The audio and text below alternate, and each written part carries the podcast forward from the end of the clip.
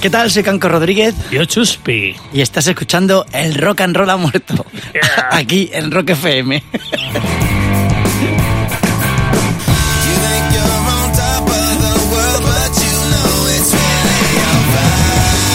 Pues sí, de nuevo dedicando un programa a esos artistas que consideramos que están a la sombra, que no recibieron los premios suficientes, los aplausos, el cariño. Eh, nosotros los llamamos los Richie Sambora del rock and roll.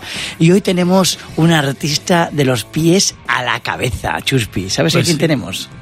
Pues no, no sé a quién tenemos, a quién nos traes, Caquito. me toca traerlo a mí. Claro, es que, que cuando te toca traer es eh, incógnita. Pues traemos nada más y nada menos que al batería de los Rolling Stones. Charlie Watts. No, al de ahora. Steve Jordan. Es que cada vez que digo Steve me suena Steve Jobs. Entonces digo Steve Jordan. Steve Jordan. Steve Jo- Jordan, el de, bueno, ya, Steve Jobs, no, Steve Jordan, muy bien. ¿Y qué tal? No es ni el de Apple ni el de los Chicago. Yo, lo, yo de Jordan está claro que... No, no, Steve Jordan es el batería nuevo que ha entrado ahora después de la, de, de- de la muerte de Charlie Watts, del batería de toda la vida de los Rolling. Pues ha entrado este musicazo y no es un tío que haya caído de un guindo de la noche a la mañana, evidentemente. Es que en el concierto de aquí de Madrid escuchaba mucha gente preguntando, ¿pero quién es el batería nuevo? ¿Pero quién es? Entonces yo creo que mucha gente no tiene claro que el nuevo batería de los Rollings es el que tocaba esto.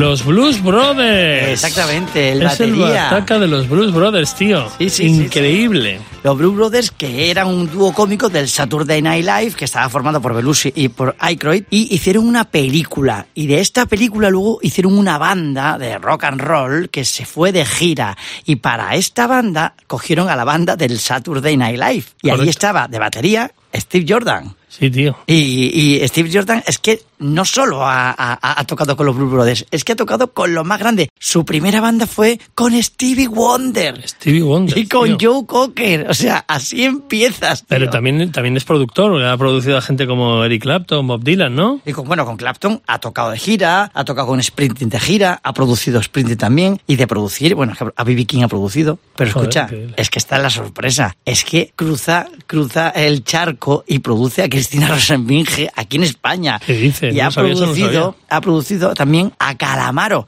¿Pero qué disco de Calamaro? ¿El Salmón? No. No. El mejor disco. Alta suciedad. Discazo, discazo. No, en verdad que no lo ha producido Steve Jordan. Esto No, toca en la aquí batería. él toca, ¿no? Toca la batería en todos los temas. O sea, este es mi disco preferido de Calamaro. Y cuando vi. De hecho, lo tienes entre tus manos Lo tengo entre mis manos, ahora mismo estoy abriendo el libreto. Sí, sí se oye. si, si cogéis el libreto del, del disco, vais a ver que todas las baterías, menos una creo, las toca el mismísimo Steve Jordan, que actualmente es batería de los Rolling Stones. Pero es que no es casualidad, porque Steve Jordan ya tuvo relación con los Rolling hace muchos años. Pues sí, tuvo relación. De hecho, se puede decir que Charlie Watts aconsejó este batería. ¿Cómo? Sí, este batería viene apadrinado por Charlie Watts. Charlie Watts hace tiempo le dijo a Keith Richards, si algún día tienes que trabajar con otros músicos, acuérdate de Steve Jordan. Hostia. Y así lo hizo. Porque cuando le encargan producir una canción de, de la película Jumping Jack Flash de Whoopi Goldberg Sí, con a Aretha. Aretha Franklin, eh, quien produce la canción es Keith Richards y a quien lleva tocando la batería es a Steve Jordan. Pero se nota mucho tú que eres batería la diferencia entre uno y otro. La diferencia se nota, se nota un montón. A ver, cuando Steve Jordan tiene que tocar las canciones de los Rolling en su gira, pues supongo que tiene que ir ceñirse un poco a cómo las tocaba Charlie Watts. Aquí es un encargo, tiene que tocar una canción que es una versión y tiene más libertad. y para mí se nota mucho en el groove y mejora. En mi humilde opinión, mejora la canción y me parece un temazo. Ya solo lo canta Aretha Franklin y la batería a mí me parece el sonido espectacular y, y muy mejorado. Pues vamos a escucharla.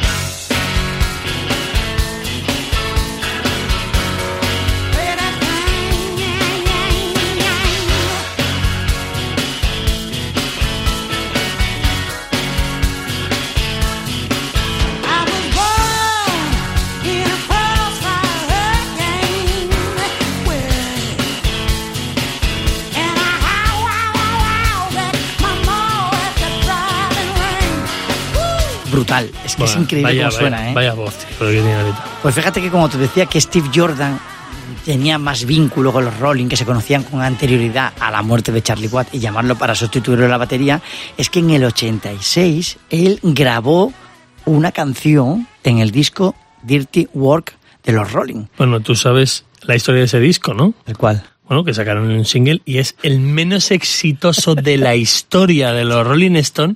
Fue el single de ese disco One Hit, que fue eh, el cagancho más grande que han Sí, hecho los es Rolling. que, bueno, es que en aquella época los Rolling, o sea, yo creo que si los Rolling se hubieran separado, tenía que haber sido en este disco. sí, O sea, era, es- era la B-Road de, de los Rolling. Era, ¿no? bueno, yo más bien diría era la ella baila sola de los Rolling. aquí tarifaron Aquí Keith tarif- Richards y Mick Jagger y aquí, aquí ya, como dice Keith Richards, se lió la tercera guerra mundial. Porque ellos estaban ya mm, quemados, estaban enfadados. Keith Richards se había limpiado de la heroína y entonces quería participar más en el grupo. Mick Jagger de repente vio que él controlaba todo y que de repente venía Keith Richards aquí a meter mano. Y se empezaron a picar. Entonces Mick Jagger quiso también tirar su carrera en solitario. Dijo que no hacía gira con Dirty Work y Keith Richards, pero que no vas a hacer gira. ¿Por qué? No, es que Charlie está malo con las drogas. Y dice que Richard, no, tú no quieres hacer gira porque quieres sacar tu disco en solitario. Y dijo Mick Jagger, pues sí, en verdad por eso. Y que Richard, sí, pues yo voy a sacar el mío. Yo voy a sacar el mío. La guerra mundial. ¿Y sabe lo que hizo Keith Richard? Cuando quiso sacar su disco, que le dijo a Steve Jordan, tú, ven para acá. O sea, que se convirtió un poco en, en esa pieza, eh, esa mano derecha, ¿no? sí, De el nuevo. Mick Jagger Sí. para Keith Richards fue Steve Jordan y a partir de ahí crearon los Expensive Win Winos, estos que yo pronuncio fatal las palabras, eh, que creó su banda, la banda de Keith Richards a partir de aquí. Que tocaba Steve. Exactamente, entonces ya toca. Mick Jagger sacó su disco en solitario, Keith Richards sacó su, su disco en solitario y Steve Jordan grabó una canción en Dirty Works, grabó una canción también, bueno, no, no la grabó, pero fue autor de una canción de eh, Steel Wells del siguiente disco de los Rolling y Steve Jordan ya empezó a formar parte del mundo de los Rolling, o por autor eh, o por músico de alguna de sus canciones, o porque empezó a ser músico de la banda de Keith Richards. Correcto. A mí este tío me encanta. O sea, tiene tanta información que aquí me pasaría horas hablando, pero no puedo ni quiero. Solo quiero decirte una cosa, será todo lo buen músico que quieras, tío, pero Steve Jordan, hay una cosa que a mí me encanta, me recuerda a Charlie Watts, me recuerda y eso me gusta, porque él viene del jazz también, y sobre todo porque tú le miras a ese tío a la cara y ese es un buen tío, Buen tío. tiene cara de buen tío. Porque tocaba jazz o... No, tiene cara de buen tío. Porque Steve Jordan tiene un lema. Su lema es, si quieres que una canción suene bien, aparta tu ego y toca para la canción. Eso significa que no vengas a hacer virtuoso, a dejar tu firma, a que la gente sepa que tú estás detrás de la batería, a hacer un pequeño papel. redoble. No, si la canción es pacupá, pacupá, Haz pacupá, de principio a final es pacupá, no es pacupá chichichón. No, esto es un tío que se entrega al arte, a la música. Y por eso quiero despedirte con esta canción, Chuspi. Satisfaction. Pero vamos a ver, vamos a ver, satisfacción porque la produjo él, ¿No? la grabó él. No, la, la, la grabó Charlie Watts. Entonces, ¿por qué? Pues porque a partir de ahora, quien va a tocar esta canción en el resto de la gira va a ser Steve Jordan.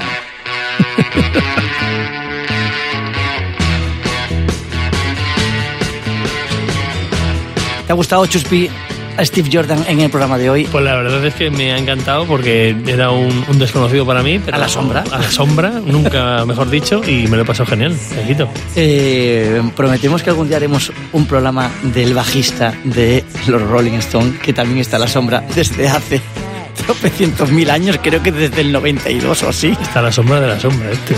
Darryl, el bajista, Habrá- habrá el bajista. Darryl.